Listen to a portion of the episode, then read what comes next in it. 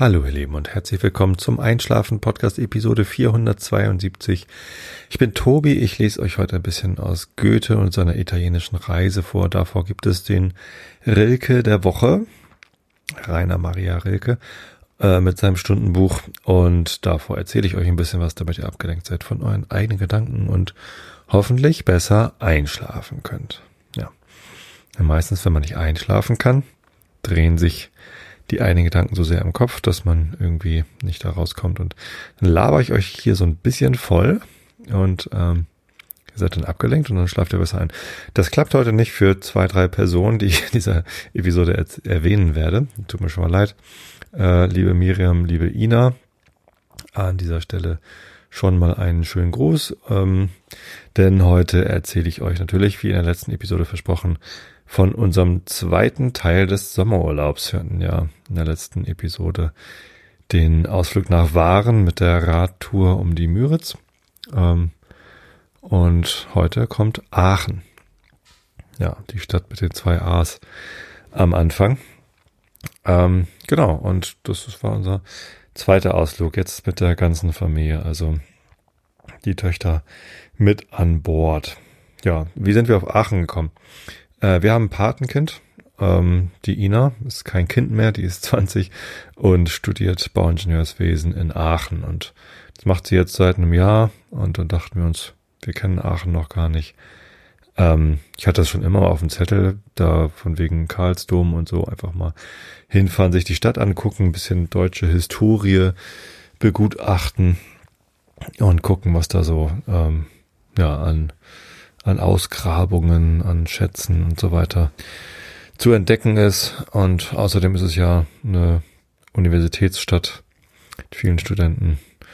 Ja, ach, hat mich immer schon mal gereizt, aber irgendwie kam es noch nie dazu. Und ja, jetzt war es ja so, ähm, dass dieses Jahr eigentlich dann gar nichts für einen Urlaub geplant war. Also alle Pläne hatten sich ja schon im, im März irgendwie zerschlagen. Und dann dachten wir, ja, warum, wann wenn nicht jetzt? Lass uns doch mal ein paar Tage nach Aachen fahren. Ähm, genau. Und dann hatte ich noch mal von einer Hörerin einen Tipp bekommen, äh, weil ich ja großer Yosemite-Fan bin, ähm, dass es in der Nähe von Aachen ein, ähm, einen Park gibt, wo auch Mammutbäume rumstehen. Und das ist Erftstadt. Ähm, ja, also im, im Yosemite Nationalpark habe ich ja in den letzten Jahren dann immer mal wieder da einen Urlaub da gemacht oder jetzt auch am, in den Muir Woods. Da gibt's Mammutbäume. Ähm, zwei verschiedene Sorten.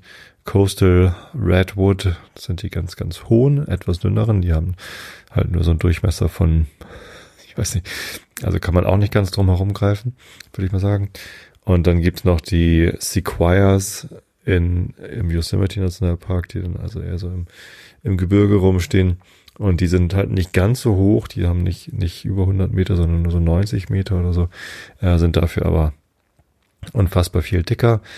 Ähm, und weil ich von diesen Bäumen so geschwärmt habe, hatte mir eine Hörerin dann mal empfohlen, fahr doch mal nach Erftstadt. Da gibt's die auch. Und in Erftstadt äh, gibt es einen Park, den Schlosspark. Ähm, genau, und da sollten die rumstehen. Ähm, Erftstadt liegt kurz irgendwie west, äh, östlich von Aachen. Irgendwie so zwischen Köln und Aachen. So. Ähm, das hat die Anreise sehr interessant gemacht, denn ich hatte Ina oder wir hatten Ina gefragt, ob sie dann damit hin möchte und fand sie auch ganz gut, die Idee, Ausflug nach Erftstadt zu machen. Da war sie auch noch nie. Ich finde den Namen schwierig auszusprechen. Erft, Erftstadt. Und dann haben wir uns in Köln verabredet. Dann sind wir mit der Bahn nach Köln gekommen. Wir haben sie da am Bahnhof eingesammelt und sind dann gemeinsam nach Erfstadt gefahren, aber nicht ohne vorher noch einmal in Köln, wenn wir eh schon in Köln sind, in die Fette Kuh zu gehen. Da waren wir vor fünf Jahren schon mal essen. Ein absolut genialer Burgerladen in Köln. Also wenn ihr in Köln seid und die Fette Kuh noch nicht kennt, dann probiert das mal aus. Ähm, hatte Holgi mir, glaube ich, mal empfohlen vom Vrind Podcast Realitätsabgleich.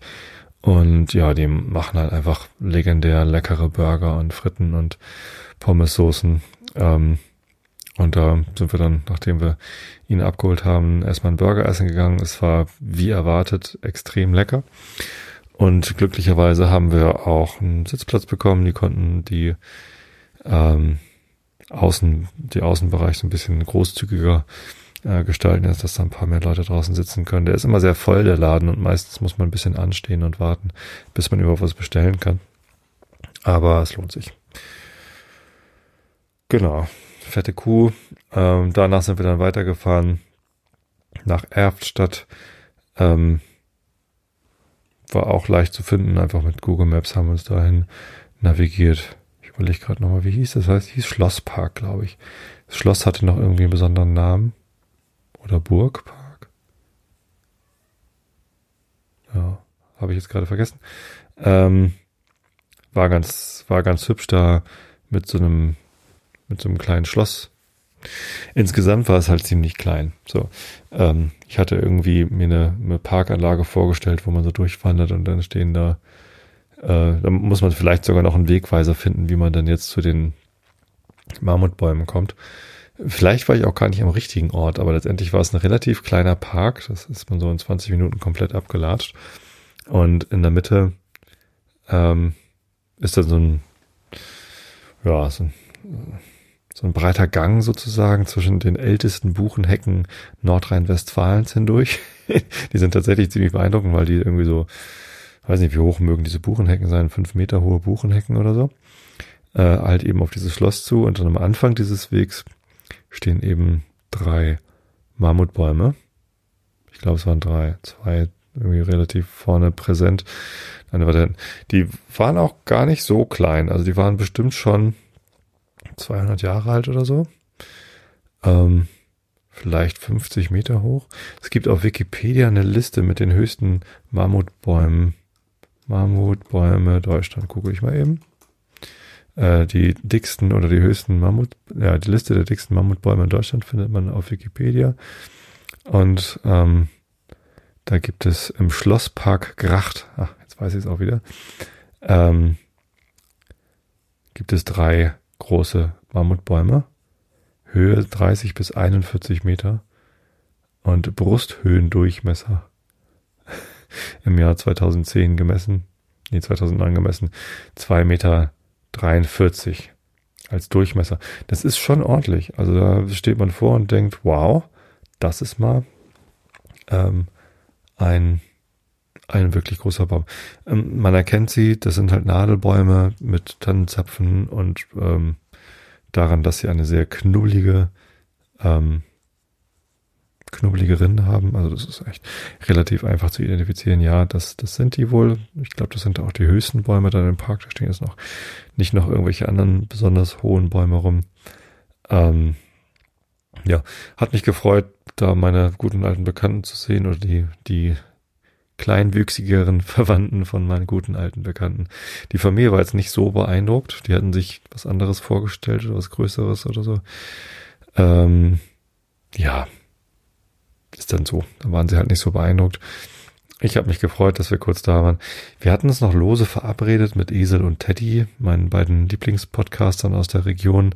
Es hat leider nicht geklappt. Ähm, an dieser Stelle nochmal schöne Grüße an die beiden. Vielleicht klappt es ja das nächste Mal, wenn wir in der Gegend sind.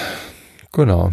Und von Erftstadt aus sind wir dann nach Köln. Unser Hotel war wirklich mitten in der Stadt, ähm, direkt am äh, Marktplatz, da beim Rathaus, hatten wir das Hotel Drei Könige gebucht. Da gab es ein Zimmer mit vier Betten drin. Das hieß dann irgendwie die Comfort Suite oder so. Ähm, und ja, war dann auch recht komfortabel. Also äh, ja, es war irgendwie ähm, halt zwei Räume und ein Bad und genügend Platz, so richtig zum lange drin aufhalten. Okay, es gab dann auch einen Tisch und so. Ähm, brauchten wir aber gar nichts. Also eigentlich wollten wir, wir hätten auch zwei Hotelzimmer nehmen können. Ähm, Im Wesentlichen brauchten wir halt vier Betten. Schade war, dass es halt kein Frühstück gab im Hotel. Das ging da nicht, weil deren Frühstücksraum zu klein ist. Den konnten sie aus Corona-Schutzgründen nicht öffnen. Ähm, wir haben dann halt immer außerhalb gegessen, aber Aachen ist ja voll mit Restaurants und Bars und Cafés. Insofern war das kein Problem da, immer was zu finden. Ja, ähm, das war's auch schon eigentlich für den ersten Tag. Wir sind dann am, am Abend noch ein bisschen durch die Stadt gelatscht. Ina hat uns ein bisschen äh, rumgeführt, dass man schon mal so zwei, drei Sachen gesehen hat. Ähm, und dann waren wir auch müde. Also es sind halt auch fünf Stunden Autofahrt gewesen. Und mit den Pausen, die wir gemacht haben in Köln und in Erfstadt, war es dann eben auch schon abends und dann haben wir nicht mehr allzu viel unternommen. Hunger hatten wir auch keinen, weil wir diese riesigen Burger gegessen hatten. Ich weiß gar nicht mehr, haben wir noch was gegessen? Ich weiß es nicht mehr. Ist ja auch egal.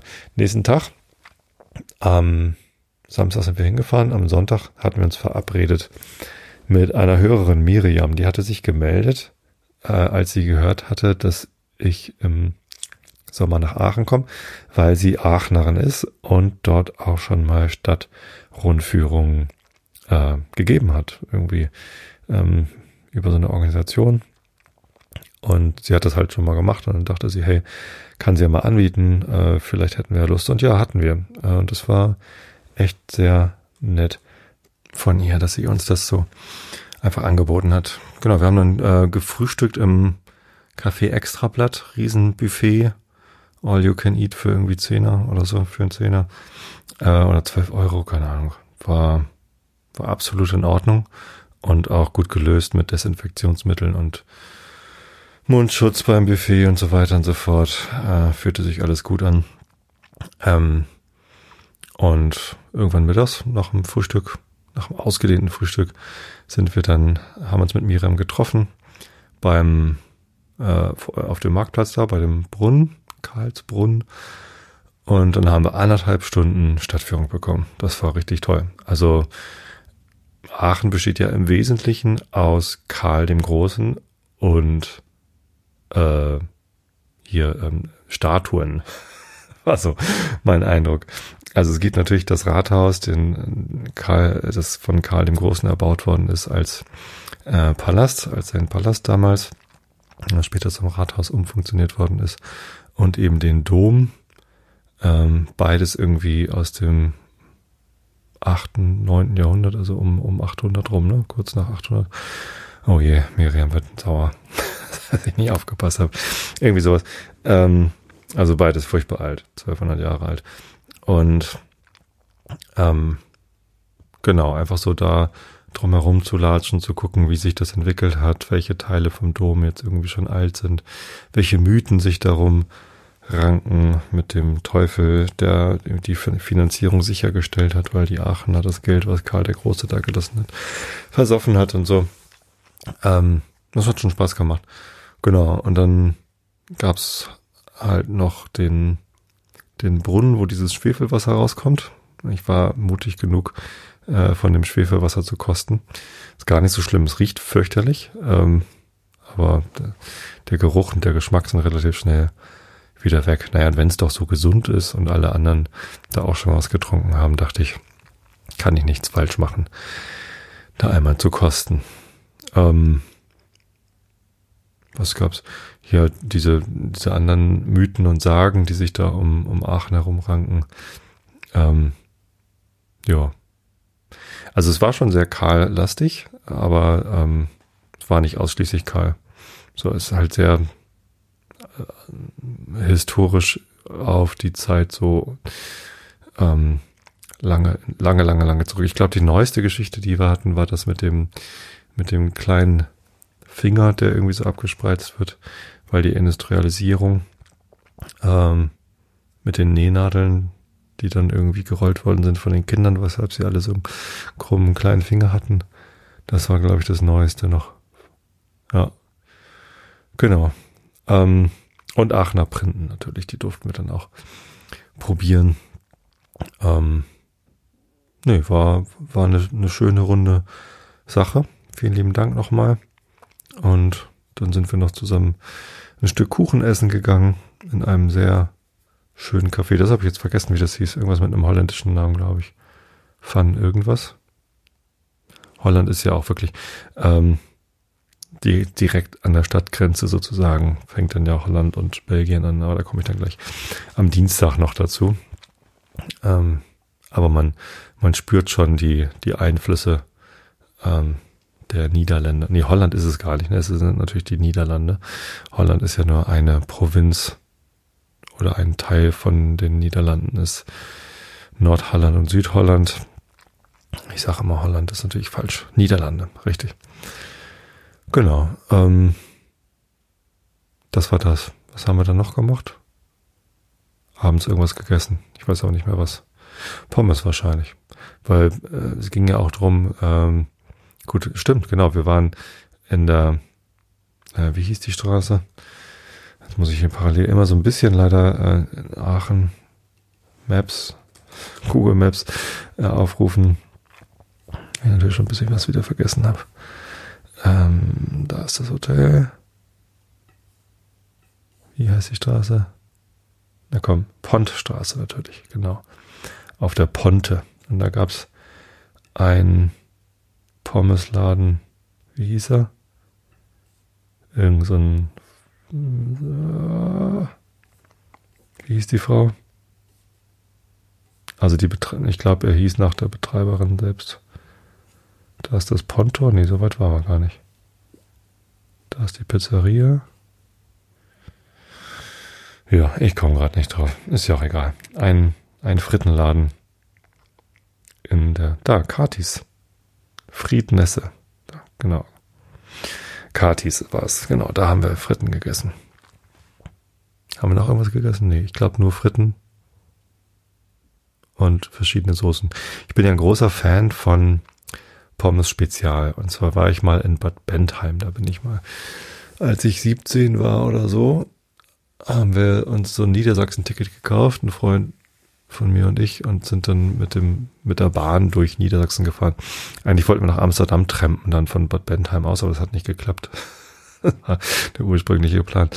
Ähm, sind wir in Bad Bentheim gestrandet und ähm, haben da in der Kneipe natürlich dann auch gleich Leute kennengelernt wie das so ist mit 17, wenn man irgendwie mit Sack und Pack irgendwo antanzt. Und da wurden wir dann eingeführt in die Freuden des äh, holländischen, niederländischen äh, Frittengenusses oder belgischen.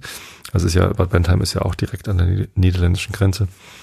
Und da gab's halt Pommes Spezial. Mittlerweile gibt's das auch in Hamburg auf dem Dom. Also der Dom in Hamburg ist halt keine Kirche, sondern ein Jahrmarkt. Und sonst wo. Aber diese Mischung aus ähm, Curry Ketchup, Mayo und frischen Zwiebeln auf Pommes, die war mir vorher nicht bekannt und seitdem liebe ich frische Zwiebeln auf Fritten und das ist toll. Genau. Das habe ich natürlich dann gegessen. Und ja, diese niederländische Soße, die sehr ähm, ähm, ähm, ähm, ähm, ähm ja, manchmal fehlen einem so ein bisschen die Worte. Ne? Da fängt man an, wie heißt denn diese niederländische Soße? Das ist so ein bisschen äh, in, in, inspiriert, sag ich mal, von äh, Indonesien, weil Indonesien ja auch niederländische Kolonie war. Habe ich vergessen. Hm. Ein bisschen mit Erdnuss ist das, glaube ich. Ja, wie auch immer. Ähm, Komme ich gerade nicht drauf, tut mir leid. Ja, aber Fritten essen war wichtig, denn äh, ich wollte auch noch unbedingt nach Belgien und äh, dort auch Fritten essen. Hatte ich Holgi extra noch gefragt, wo ich denn dahin muss. Ja, aber das war dann erst am Dienstag, am Montag nämlich. Also das war jetzt der Sonntag mit der Stadt, mit der Stadtführung und den Fritten. Am Montag haben wir dann eine Führung durch den Dom gemacht. Das hatte Miriam uns auch empfohlen. Das sei ganz gut. Da muss man sich dann ein Ticket kaufen an der Aachener im, im, im Touristenbüro sozusagen. Ähm, und da kann man dann auch gleich ein Kombi-Ticket kaufen, den Domschatz sich angucken. Das ist durchaus ähm, interessant. Ich habe mir auch ein Audioguide dazu geleistet. Die Mädels, also meine, meine Mädels, die da mit waren, die hatten keine Lust auf einen Audioguide. Kostet irgendwie 2,50 oder so. Und dann hat man dann nochmal so ein äh, so ein Gerät, was man sich ans Ohr halten kann äh, und die einem was erzählt. Und das ist schon gut. Also da kommen nochmal deutlich mehr Informationen, als auf den Infotafeln stehen. Und der Domschatz ist halt voll mit Reliquien. Da ist dann halt, ähm, hier ist ein Stück vom Schädel von Karl dem Großen, hier ist irgendwie ein Stück vom Unterarmknochen, keine Ahnung was. Ähm, alle möglichen anderen heiligen Reliquien sind da auch noch äh, verbrieft. Ähm, einige davon sind glaubwürdige, andere eher nicht so. Und ja, ähm, den Domschatz anzugucken. Ich fand das schon ziemlich beeindruckend, da durchzugehen. Vor allem dieses eine Exponat, wo dann auch noch Zähne von Karl dem Großen überall irgendwie versteckt waren und es sah sehr, sehr imposant aus irgendwie.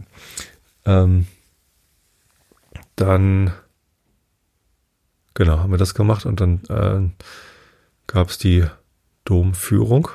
Da hatten wir einen äh, Guide, der noch ganz jung war und der studierte Religion und Geschichte oder so auf Lehramt. Ähm, und man merkte so, wie er auch ganz begeistert vom Dom ist. Und der erzählt und erzählt und dann habe ich irgendwie gleich ganz am Anfang habe ich irgendwie eine Rückfrage gestellt. Genau, der erzählt uns auch nochmal, dass äh, dieser, diesen einen Mythos von dem Teufel, der da die Finanzierung übernommen hätte und dann da ganz wütend die Tür zugeschlagen hätte. Also das, was Miriam uns auch erzählt hat, der uns auch erzählt. Und da habe ich ihn gefragt, wie steht denn eigentlich die äh, katholische Kirche zu solchen Mythen, weil das ist ja offensichtlich äh, nichts, das passt ja nicht zur Religionslehre der katholischen Kirche, äh, wenn da solche Mythengeschichten dann dazukommen. Ähm, ja, er meinte, die können das halt ganz gut trennen, aber aufgrund meiner Nachfrage war ich dann, glaube ich, schon abgestempelt als der, der komische Fragen stellt.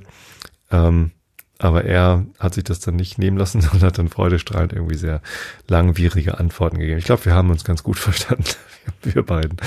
Äh, ich weiß nicht, ob die anderen Teilnehmer der Führung vielleicht dann irgendwann genervt waren.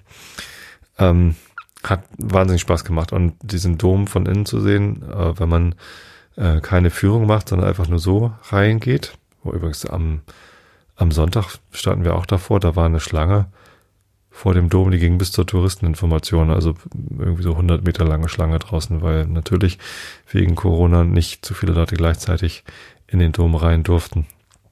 Ähm, das war aber trotzdem erstaunlich lang, die Schlange, die man äh, warten musste, um da reinzukommen. Ähm, Montag, als wir die Führung gemacht haben, war da keine Schlange, aber wir haben ja auch die Führung gemacht und deswegen kamen wir sowieso äh, direkt rein. Und mit der Führung kommt man dann eben auch in den ersten Stock, da wo dann der Thron, der angebliche Thron von Karl dem Großen steht. An, angeblich, weil es bei dem tatsächlich nicht so ganz gesichert ist, ob er überhaupt selber jemals drauf gesessen hat. Ich glaube, die letzte Erkenntnis war, dass er wahrscheinlich gar nicht selber drauf gesessen hat. Er selber war ja auch Reisekaiser, der war ja ständig unterwegs, also den Thron hat, Thron hat er ganz bestimmt nicht mitgehabt. Ähm, und ob der fertiggestellt worden ist, als Karl noch gelebt hat und ob er da jemals drauf gesessen hat, weiß man nicht. Aber es wurden halt 42 ähm, andere Könige und Königinnen auf diesem Thron ähm, gekrönt. Und das ist natürlich schon irgendwie ein deutsches ja, Geschichtsstück. Dann, ich fand ihn ziemlich hässlich, ehrlich gesagt. Also ich stelle mir einen Thron immer so vor, dass es irgendwie ein besonders imposanter Stuhl ist mit der hohen Lehne und irgendwie verziert bis zum geht nicht mehr. Letztendlich sind es ein paar Marmorplatten, die irgendwie zusammengezimmert sind. und ja, es sieht nicht so imposant aus, wie ich. Also es sieht nicht so majestätisch aus, sag ich mal, sondern einfach äh, wie eine Sitzgelegenheit. Nicht besonders bequem eben aus Marmor und Holzgestell.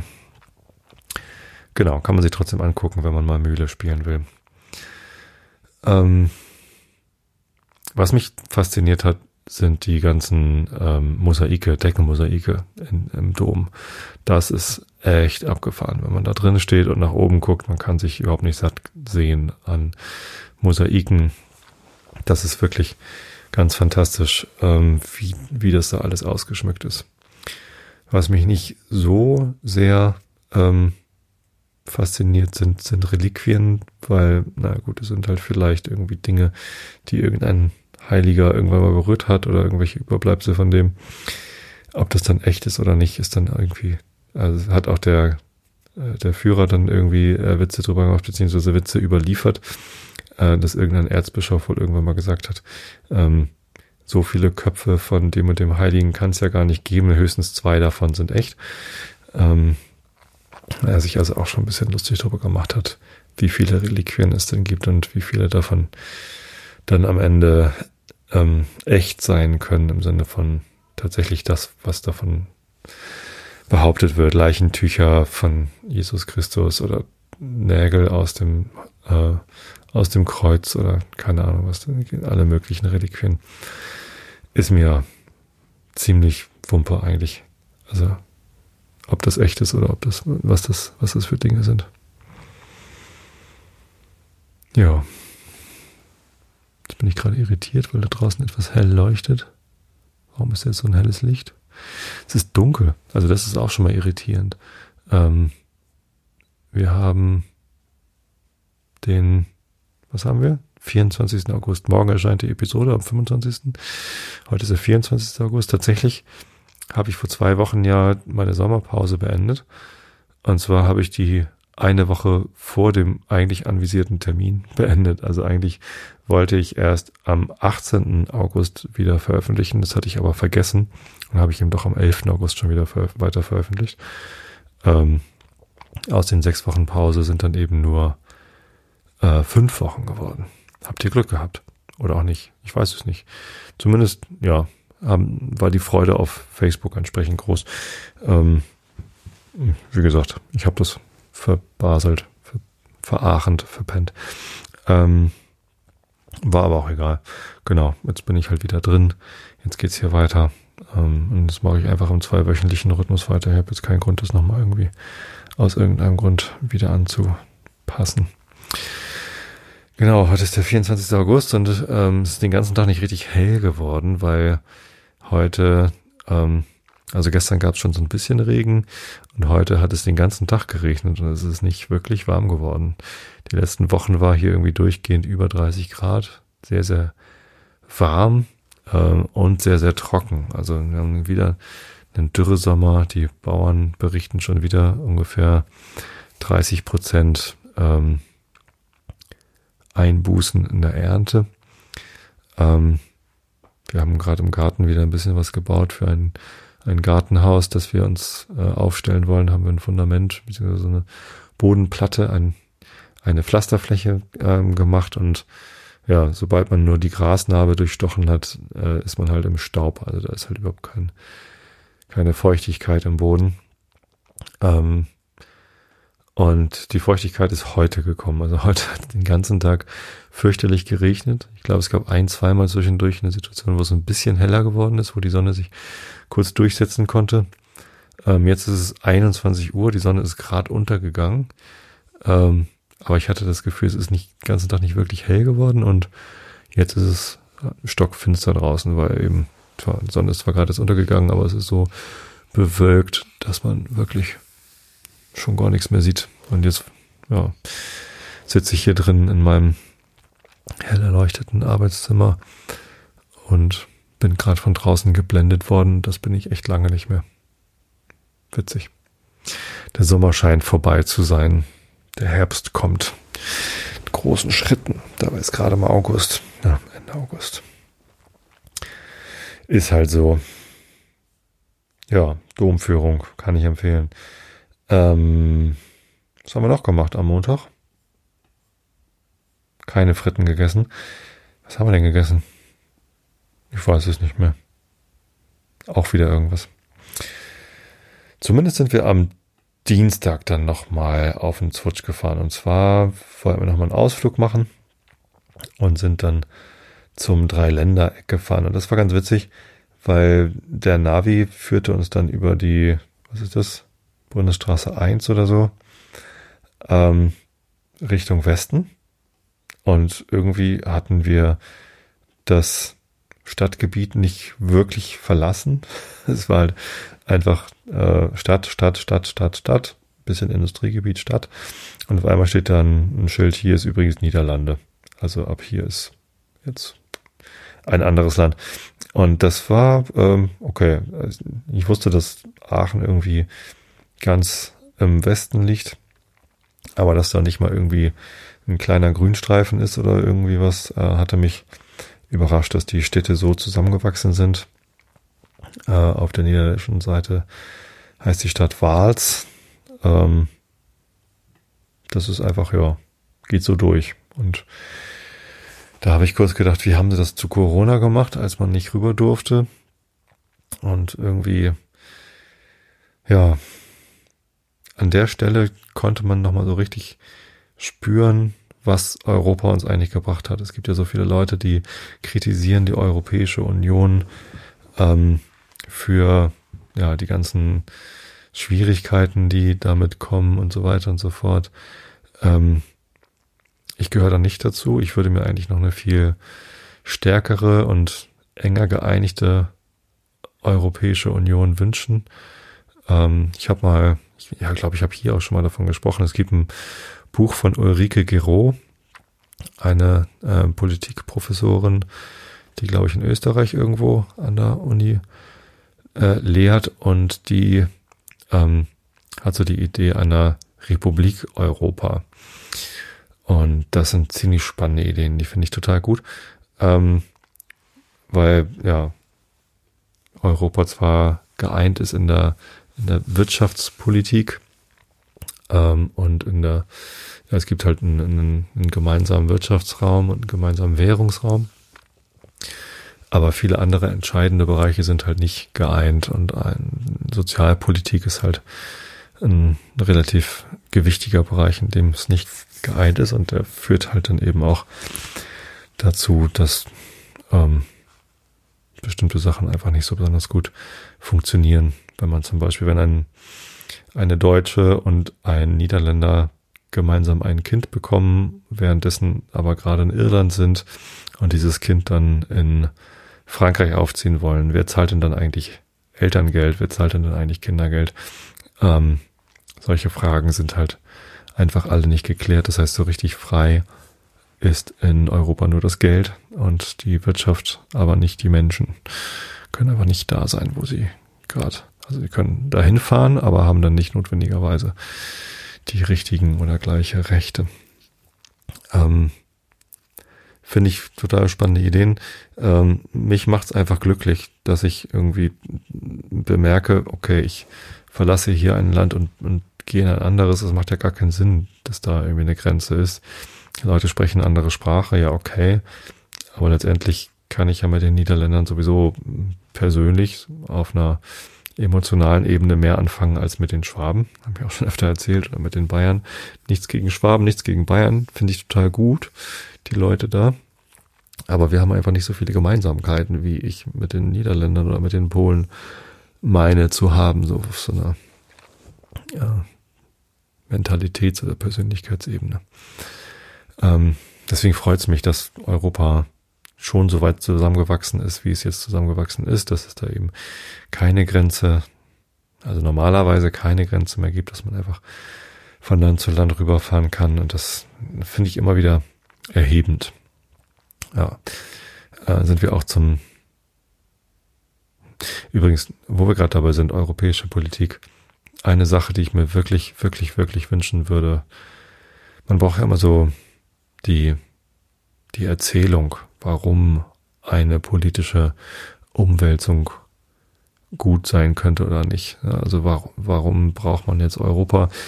Ähm, nach dem Zweiten Weltkrieg war halt die Erzählung, ja gut, lass uns doch eine wirtschaftliche Verflechtung machen untereinander, dann bekriegen wir uns nicht mehr. Frieden und wirtschaftlichen Aufschwung als gemeinsame Erzählung. Und das hat funktioniert. Das hat dazu geführt, dass beides eingetreten ist. Wir haben seitdem keinen Krieg mehr gegen Frankreich oder mit Frankreich geführt. Und Großbritannien, das ist ja mal ein, im Vergleich zu vorher ein großer Vorteil, ein großes, ein großer Fortschritt sozusagen. Ähm, die Geschichte ist aber auserzählt. Also jetzt glaubt niemand mehr, dass man jemals mal wieder Krieg führen würde untereinander. Ähm, und der wirtschaftliche Aufschwung ist stagniert irgendwie äh, vielerorts auch. Also wofür brauchen wir jetzt noch Europa? Ich glaube, wenn wir uns noch weiter einen würden und ein gemeinsames ähm, Steuerkonzept aufbauen würden, äh, bei dem nicht irgendwie einzelne Länder sagen, hier gibt's aber keine ähm, keine äh, Kapitalertragssteuer, hier gibt's aber eine und so weiter und so fort. Ähm, hier gibt's aber, werden irgendwie Firmen bevorteilt, hier aber nicht oder so, sondern wenn man das irgendwie vereinheitlichen könnte und dann gemeinsam dafür sorgen würde, dass es in Europa keine Armut mehr gibt. Das wäre doch mal eine Erzählung. Also nicht, dass überall alles gleich ist, aber dass es einfach ähm, keine Armut mehr gibt in Europa. Das wäre doch mal die Geschichte, die man erzählen könnte. Und jetzt hat ja diese Woche gerade die Nachricht die Runde gemacht, dass es in Deutschland einen großen Feld, vergleichsweise großen Feldversuch gibt fürs bedingungslose Grundeinkommen. Ähm, 120 Menschen bekommen über drei Jahre hinweg ein bedingungsloses Grundeinkommen in Höhe von 1200 Euro. Äh, und eine Vergleichsgruppe, die irgendwie zehnmal so groß ist, bekommt das eben nicht. Äh, und alle werden halt äh, dabei begleitet, irgendwie, wie es, wie es ihnen geht, wie sie sich entwickeln und was, was so passiert.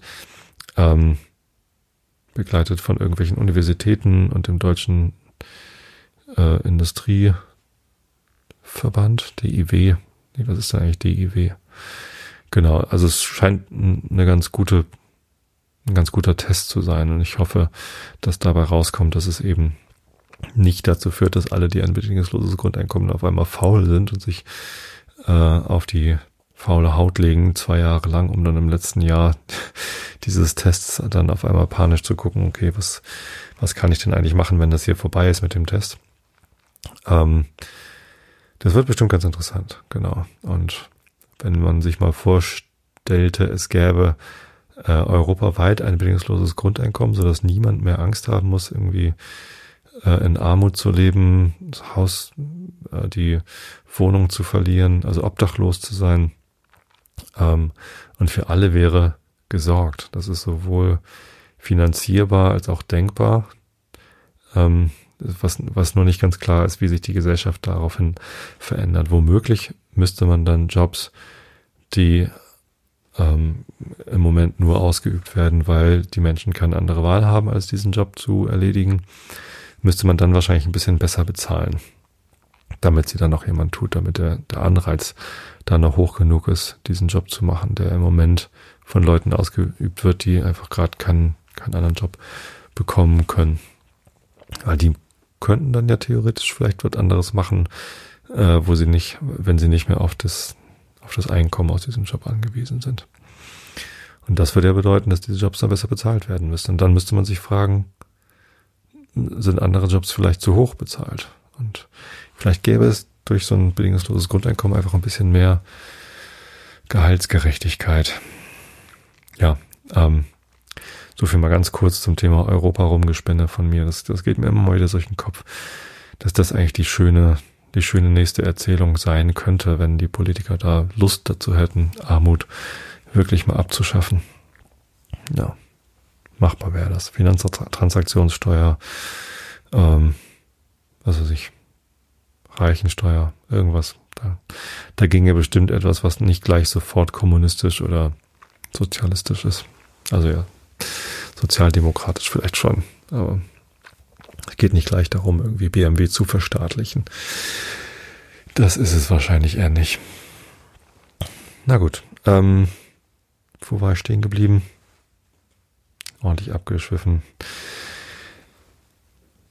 Äh, genau, wir sind zum Dreiländereck gefahren. Da gibt es einen Punkt, wo Deutschland, die Niederlande und Belgien aufeinandertreffen, markiert durch einen Stein. Ähm, und wenn man um den Stein drumherum läuft, dann war man halt in allen drei Ländern. Das Lustige, also zwei bemerkenswerte Dinge haben wir dort festgestellt, als wir da waren. Das erste war, es gibt eine Schlange von Leuten, die stehen dort Schlange und warten, dass sie sich einmal mit dem Stein fotografieren können. Die Schlange war so 50 Meter lang, vielleicht auch nur 30 oder so. Ähm, und dann war man halt dran und konnte ein Foto machen, wie man irgendwie neben diesem Stein steht und irgendwie sich freut. Das fand ich skurril. Also ich wollte so ein Foto halt gar nicht haben und ähm, weiß nicht. Äh, das, das fand ich merkwürdig, sich da anstellen zu müssen, um das machen zu können. Ich, ich wäre gerne um den Stein irgendwie freudestrahlend rumgerannt oder hätte gerne gejubelt. Dann hätte ich aber die Leute gestört, die dort angestanden haben, um sich dort zu fotografieren. Ich hätte mich auch anstellen können, um mich dann eben nicht zu fotografieren, sondern um dann den Stein einmal ohne Mensch zu fotografieren und dann jubelnd drumherum laufen können oder so. Das hätte ich machen können. Habe ich aber nicht. Stattdessen bin ich einfach in einem etwas größeren Radius drumherum gegangen und ähm, dann war auch gut.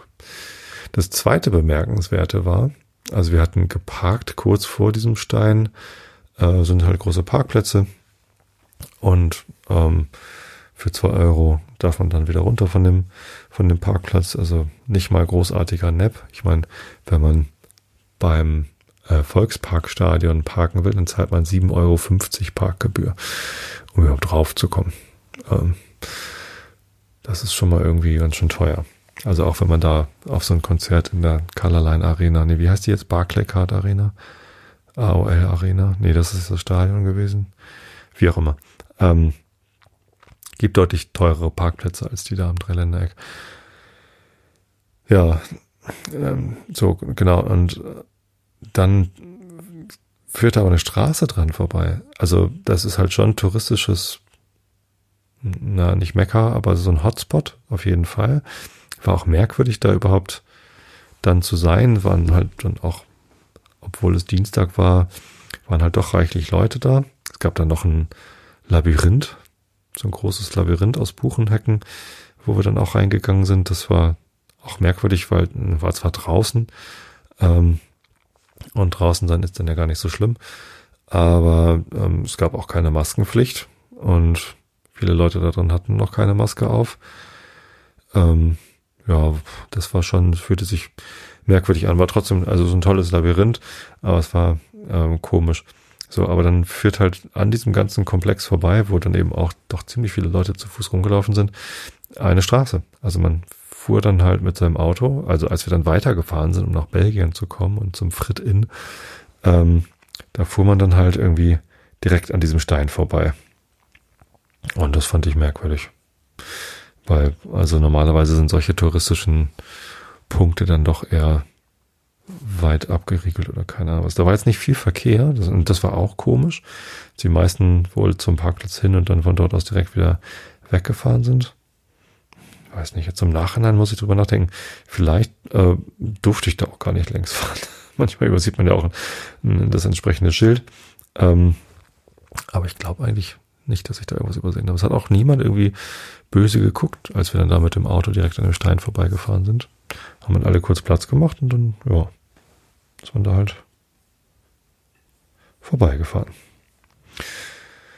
Genau. Das Labyrinth ist übrigens auf niederländischer Seite, sehe ich gerade. Ja. Wie auch immer. Ähm, genau, so viel zum Dreiländereck. Ansonsten war es da nicht so spektakulär. Es gab noch so Aussichtstürme, aber da waren die Schlangen richtig lang. Und ich habe mir gedacht, na, so richtig viel wird man da wahrscheinlich auch nicht sehen können. Außer, ach ja, nee, das eine, was wir in Aachen noch gemacht haben, was ich noch vergessen hatte, war, wir sind den, äh, den Berg da hochgelatscht. Äh, sag mal schnell, wie der Berg heißt. Ähm, ganz kurz. Lusberg. Genau, mit OU äh, hoch zu den Lusberg-Terrassen. Ich glaube, das war am Sonntag noch. Genau, da sind wir da einmal hochgestiefelt. Ähm, von da hat man einen richtig schönen Blick über Aachen. Ähm, kann eine ganze Menge Sachen sehen und ähm, stimmt, äh, da muss man auch keinen Eintritt zahlen. Da kann man einfach den Berg hochlatschen und dann ist da oben ein Aussichtspunkt. Kann man weit gucken an guten Tagen, äh, angeblich bis nach Köln aber wir konnten nicht bis nach Köln gucken. Und deswegen muss man vielleicht auch nicht unbedingt auf diese Aussichtstürme da bei dem Dreiländereck, wenn es da zu voll ist. Wenn es nicht zu voll ist, kann es natürlich ganz nett sein. Ja, von da aus sind wir weitergefahren nach Kelmis, weil Holgi gesagt hat, die besten Fritten gibt's im Frit-In. In Kelmis, in Belgien. Also hat uns der Navi dann dahin geführt. Das war auch ein ganz merkwürdiger Weg ähm, durch die durch die Pampa sozusagen, also wirklich äh, durch ganz kleine Waldwege sozusagen. Ähm, da von diesem Labyrinth aus äh, weggefahren und ähm, da hatte ich auch schon mehrfach den Eindruck, vielleicht haben wir uns hier doch verfahren, aber irgendwie sind wir dann irgendwann ähm, über die Seitenstraße nach Kelmis reingekommen. Äh, war also doch richtig. Und Frittlin ist da direkt an der Hauptstraße, war also leicht zu finden. Und der Eigentümer, ich glaube, er hieß Ralf, total netter Kerl, ähm, hat gleich erkannt, dass wir Deutsche sind, weil wir irgendwie zu zu drei Fünfteln hatten wir St. Pauli-Klamotten an. Und ähm, das gibt natürlich auch viele internationale Fans, die St. Pauli-Klamotten tragen oder auch Leute, die gar nicht St. Pauli-Fans sind, die St. Pauli-Klamotten tragen, einfach weil sie den Totenkopf witzig finden oder so. Ich glaube, ich hatte gar keinen Totenkopf an. Ich weiß es gar nicht mehr. Ähm, zumindest sprach uns dann auf Deutsch an, ob wir denn Hilfe bräuchten bei der Auswahl. Das ist dann, geht man in so eine Frittenbude rein und da gibt's dann einfach komplett andere Sachen als in Deutschland. Da gibt's dann irgendwie nicht äh, Bratwurst, Schaschlik, äh, halber Hahn, sondern äh, die unterschiedlichsten Dinge, die man irgendwie frittieren kann. Ähm, und Fritten in den unterschiedlichsten Ausbaustufen, was, was die Soßen angeht. Und wir wollten eigentlich gar nicht so viel essen, weil wir abends noch ähm, uns einen Tisch reserviert hatten bei einem ganz netten Italiener in Aachen ja, irgendwie, ja, und ein paar Pommes und dann gab es halt noch so ein paar Fleischschweinereien, die ich dann auch gerne nochmal irgendwie probieren wollte. Ähm, und dann hat er gesagt, ach, pass mal auf, was, was habt ihr Lust hier? Ich stelle euch mal was zusammen. Ähm, und Ina sagte, ich brauche nur Mayo, Fritten und Mayo. Und dann, ja, Mayo kannst du auch haben, aber ich habe hier noch das und das und das. Und dann brachte er, äh, sagte irgendwann, hier, äh, könnt ihr rausholen fünf kleine Portionen Fritten mit sechs verschiedenen Soßen. Eben wieder diese ähm, indonesische Soße. Schon wieder vergessen, wie sie. Ich, es fällt mir nicht ein. Ähm, Pommes Spezial hatte ich nochmal extra bestellt. Das war dann natürlich gleich drauf auf den Fritten. Und dann hatte er noch zwei, drei weitere Soßen. So eine Paprikasoße, die ein bisschen süßlich war. Eine sehr scharfe Soße. Und eine Sauerbratensoße. Also eine richtige braune Bratensoße, wo da auch noch Stücke vom Sauerbraten mit drin waren. Hausgemacht, hat er extra dazu gesagt, dass das die halt nur da gibt. Und ähm, ja, das war richtig super. Also das hat echt lecker geschmeckt. Ähm, und das haben wir genau richtig gemacht. Vielleicht ein bisschen zu viel bestellt, ähm, weil wir, wie gesagt, abends noch zum Italiener wollten. Aber ähm, ja auch diese Sachen, die er dann da noch irgendwie in die Fritteuse getan hat. Das eine war, also ein Schaschlik hatten wir, aber auch ein Schaschlik aus einem, aus einer Frikadelle. Also so eine Frikadelle aufgeschnitten mit einfach Zwiebelscheiben dazwischen frittiert. Und da gab es noch so ein paar Sachen im Backteig. Ach, herrlich.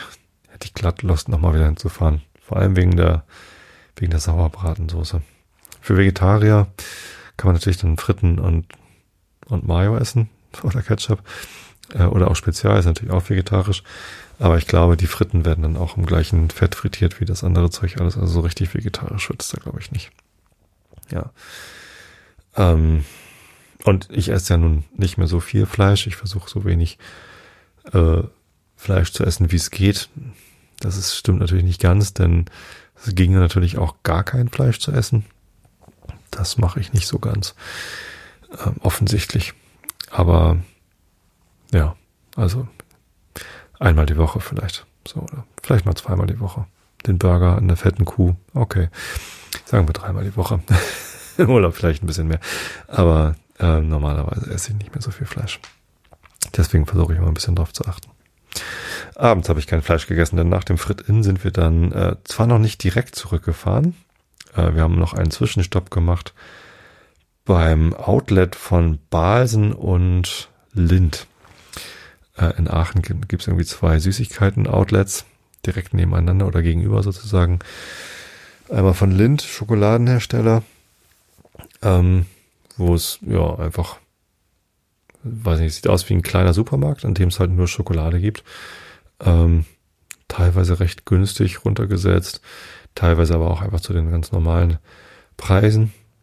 Haben wir auch gar nicht viel gekauft, ein bisschen, bisschen, weiß nicht, vielleicht ein bisschen mehr. Ähm, zumindest war es so viel, dass wir gleich noch eine Kühltasche dazu bekommen haben. Also so als, als Gimmick. Vielen Dank für Ihren großen Einkauf. Ähm, hier bekommen Sie noch gratis eine Kühltasche oben drauf. So, eine, so eine ja, rechteckige, ähm, wo man so Kühlakkus mit reintun kann. Und Kühl, oh ja, genau, und Kühlakkus haben wir auch dazu bekommen. Ähm, und dann sind wir noch zu Basen rüber. Und das war, ja, okay, da gibt's dann Pickup-Bruch irgendwie zu einem sehr günstigen Kurs. Ähm, das war so das, das Highlight dort. Aber ansonsten gibt's halt eben auch die ganzen Billigmarken von Basen und das weiß ich nicht. Irgendwie war ich da auch schon ganz schön gesättigt, über, übersättigt mit Dingen und weiß nicht, wollte dann da gar nicht mehr so viel einkaufen. Ein bisschen was haben wir da natürlich auch noch eingekauft, aber das war auch nicht, also da waren die meisten Sachen wirklich einfach genauso teuer wie im, wie im normalen Supermarkt. Ja. Ähm, genau, und als wir das dann auch endlich abgehakt hatten, ging es dann zurück ins Hotel und dann nochmal zum Essen. Äh, das war auch sehr gut übrigens. Ähm, das heißt Macaroni, ein Italiener äh, direkt hinterm Dom sozusagen, also vom Rathaus gesehen hinterm Dom. Äh, Macaroni mit selbstgemachten Nudeln. Ähm, ich hatte Spaghetti mit Trüffel. Mm. Und dann hatte ähm, Mareile hatte, glaube ich, irgendwas mit Pfifferling. Und meine Frau hatte Ravioli mit Spinat oder Ricotta oder so. Und alles drei, also alles, was ich probiert habe, war ganz exzellent lecker. Also wirklich ganz feiner Italiener. Ähm, auf einem ähnlich hohen Niveau wie hier mein Lieblingsitaliener in Buchholz, Il Sole. Da gehen wir sehr gerne hin. Die haben auch sehr, sehr leckere Spaghetti mit Trüffel. Tartufo. Und ähm, ja, das war nochmal ein schöner, runder Abschluss, den wir uns da gegönnt haben. Ja, insgesamt war Aachen schön. Also sehr, sehr schöne kleine Stadt. Ähm, sehr viel Geschichte, genau das, was wir uns eigentlich erhofft haben. Und das Schönste war wahrscheinlich, nee, ganz bestimmt sogar, dass wir so viel Zeit äh, mit der Familie verbracht haben und die Familie bezieht dann eben unser Patenkind auch mit ein. Das war irgendwie sehr, sehr familiär, sehr harmonisch. Wir haben uns sehr gut verstanden. Ähm, haben auch irgendwie einen Abend noch lange, habe ich dann äh, mit Mareile und Lovis noch bei Ina. Nee, wie war denn das? Nee, nur mit Mareile war ich bei Ina und habe dann noch Mario Kart gespielt, oder? Oder war Lovis mit dabei? Ich weiß das gar nicht mehr. Haben wir noch ein bisschen Wii gespielt. Ähm, den Mittwoch haben wir dann noch bei Ina gefrühstückt, bevor wir abgefahren sind und das war sehr, sehr schön. Also liebe Ina, nochmal vielen Dank für die schöne Zeit, die wir zusammen in, in Aachen hatten. Wir sehen uns dann ja bald wieder hier, wenn deine Klausuren durch sind und du wieder zu uns kommst. Ähm, freuen wir uns auch schon drauf. Ja, und liebe Grüße auch nochmal an Miriam und danke für die schöne Stadtführung. Ähm, Miriam hat sogar jetzt im Nachgang noch mal eine Information nachgeliefert, fand ich auch ganz, ganz äh, lieb. Und zwar hatte ich die Frage, es gibt ein Café zum Mohren, heißt es, in Aachen. Da sind wir auch dran vorbeigekommen und, und hatte Miriam uns dann auch gezeigt und ich bin da im Moment vielleicht ein bisschen überempfindlich, aber ich habe dann gleich gedacht, das ist aber komisch, dass das hier, ne, also das heißt halt Café zum Mohren oder Mohrenhaus und so und, und haben dann eben auch eine, eine schwarze Person da irgendwie piktografisch abgebildet. Und es ist halt total touristisch und total schön eigentlich auch. Ähm, aber mit einem rassistischen Begriff fand ich das halt äh, eher schräg. Und dann habe ich Miriam hinterher noch gefragt, äh, ob das eigentlich thematisiert ist in Aachen. Äh, wusste sie gar nicht. Und dann hat sie mir heute aber den Zeitungs, also ich hatte dann nochmal gegoogelt und es gab wohl immer mal wieder die Diskussion darum, äh, also seit fünf Jahren oder so immer mal wieder ein Zeitungsartikel erschienen, äh, dass der Besitzer keinerlei Ansatz, Anlass sieht, ähm, diesen rassistischen Begriff aus dem Namen rauszunehmen, weil der ja schon seit vor der Kolonialzeit da gebraucht worden wäre oder so, als ob das eine Begründung wäre. Ähm, und jetzt, heute gerade habe ich, ich gucke ja nicht täglich auf Facebook rein, heute habe ich die Nachricht von Miriam gesehen, dass die aktuellen Betreiber, äh, hier ist glaube ich Danke mit Nachnamen, das fand ich ganz gut, ähm, den Namen jetzt ändern wollen, weil es an der Zeit sei, das loszuwerden. Das fand ich ganz gut. Genau, danke nochmal für den Link. Ja, das war Aachen und dann sind wir am Mittwoch zurückgefahren. Relativ gut durchgekommen, ohne Stau. Letztendlich fünf Stunden im Auto sind natürlich anstrengend, aber wenn man Päuschen macht, sich vielleicht einmal abwechselt, dann geht das ganz gut. Kann mir gut vorstellen, dass wir das nochmal wieder machen. Ja. Sommer ist gut. Ein letztes Wort vielleicht noch zum Hotel Drei Könige. Also das Zimmer hat uns gut gefallen und die Lage ist perfekt. Man geht vor die Tür und ist dann halt mitten im Leben. Ein Nachteil, den ich nicht bedacht hatte, ist, direkt vor dem Fenster ist halt das Leben. Also unser Zimmer war im ersten Stock nach vorne raus. Das heißt, direkt vor unseren Fenstern waren halt mehrere Biergärten, Cafés und so weiter und so fort. Das heißt, äh, wir sind da am Samstagabend angekommen und es ging halt bis halb fünf ungefähr so, also um elf oder zwölf oder so machten dann die, die Restaurants zu oder um eins, ich weiß nicht mehr, wann die letzten dazu gemacht haben. Das war halt so ein, ähm, so ein Gemurmel, Stuhlgeschiebe, so ein, so, ein, so ein Hintergrundgeräusch, was man noch irgendwie, also wir waren halt müde und sind irgendwie um elf ins Bett oder so, keine Ahnung, konnte man ganz gut bei einschlafen, aber danach zogen dann halt die jugendlichen Menschen mit ihren Boomboxen und lauten Gegröle und klirrenden Flaschen da durch die Innenstadt. Und das war da irgendwie doch eher anstrengend. Äh, wie gesagt, bis halb fünf oder so ging das. Das war halt auch ein schöner heißer Tag. Das heißt, es ist erst in der Nacht irgendwie abgekühlt und wahrscheinlich, wenn ich Student gewesen wäre in Aachen, hätte ich es ganz genauso gemacht, dass ich mir da abends mit den Freunden noch ein kühles Bierchen gegönnt hätte. Und wo, wenn nicht da auf dem Marktplatz. Ähm, und dann ist es natürlich so, dass ab morgens um fünf dann die Lieferfahrzeuge kommen und mit piependen Rückwärtsgängen einen dann morgens zwischen fünf und sieben wieder aus dem Schlaf holen. Was weiß ich, eine Reinigungsmaschine und noch ein LKW. Und dann ist das natürlich Kopfsteinpflaster. Das heißt, aus dem LKW werden dann diese ähm, diese Liefertrolleys dann rausgerollt und dann geht's halt mit klirrenden Glasflaschen äh, über das Kopfsteinpflaster in die Restaurants. Äh, leise war es dann nicht. Fenster zumachen ging nicht, weil es einfach zu heiß war.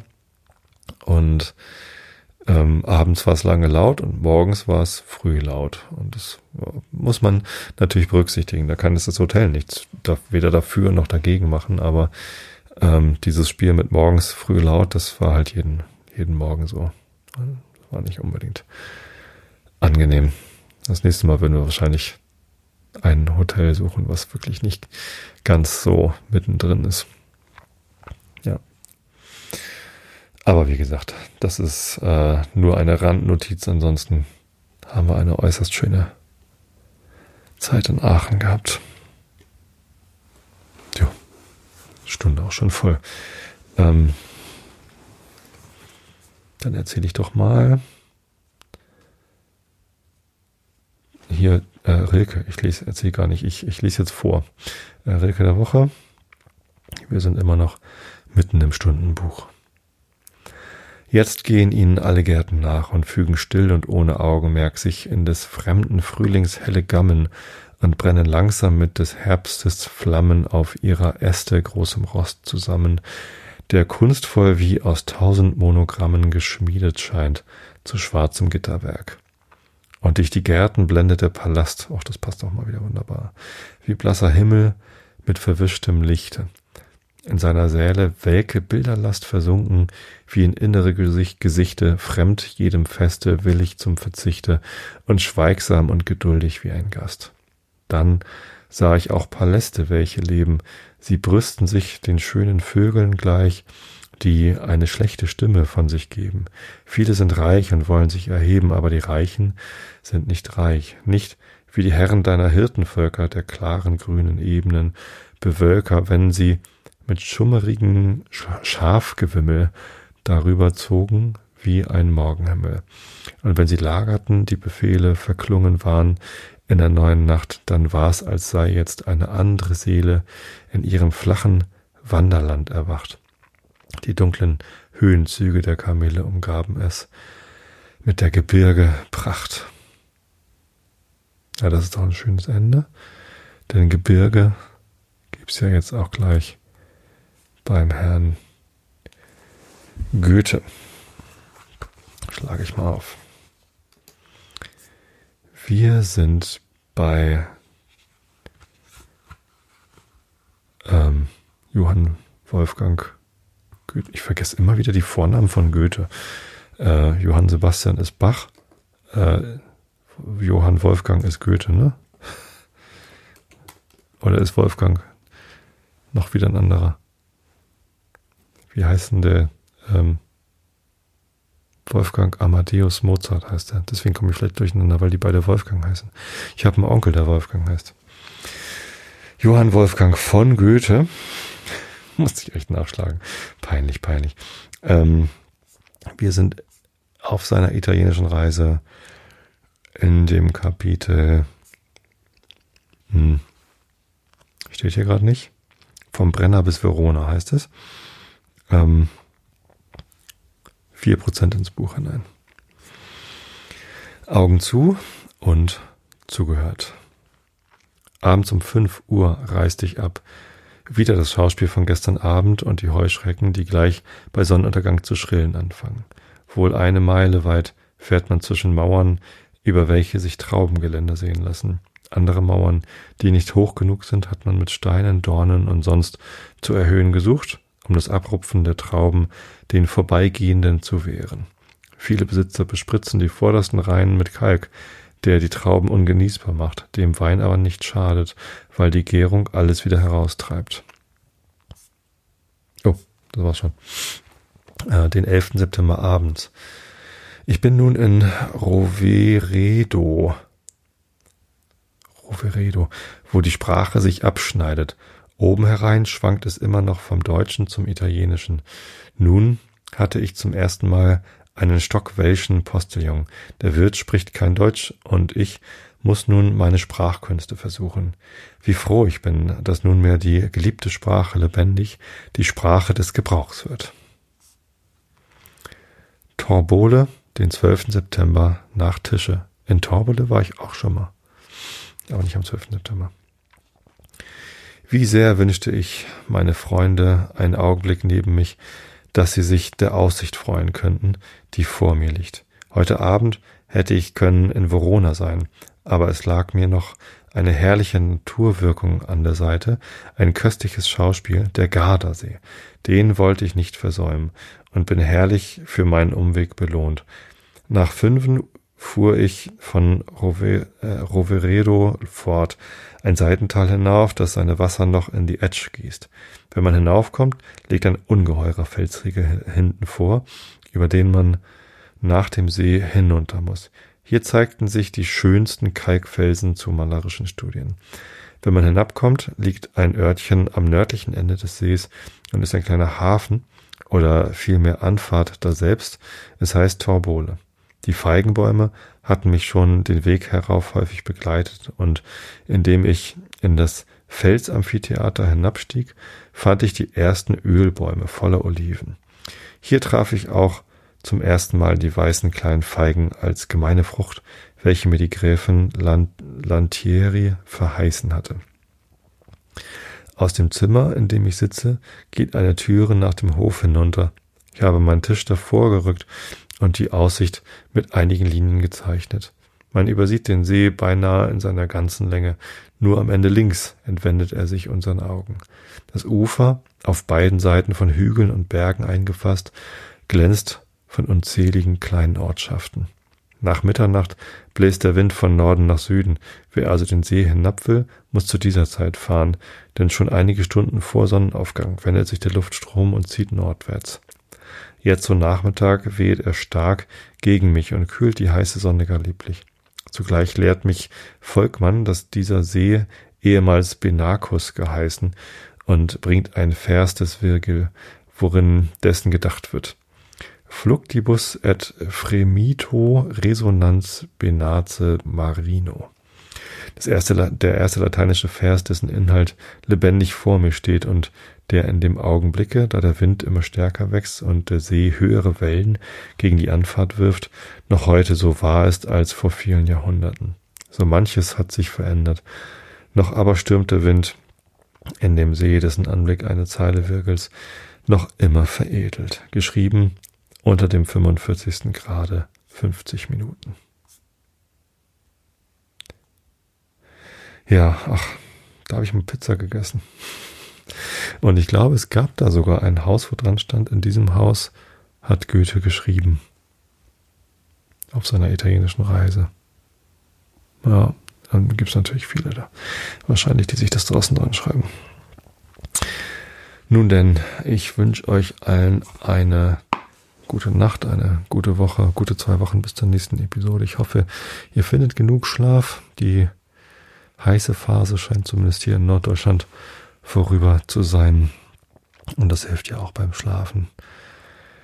Denn Schlafen ist wichtig, gesund, gut fürs Immunsystem. Ich hab euch alle lieb. Bis zum nächsten Mal und gute Nacht.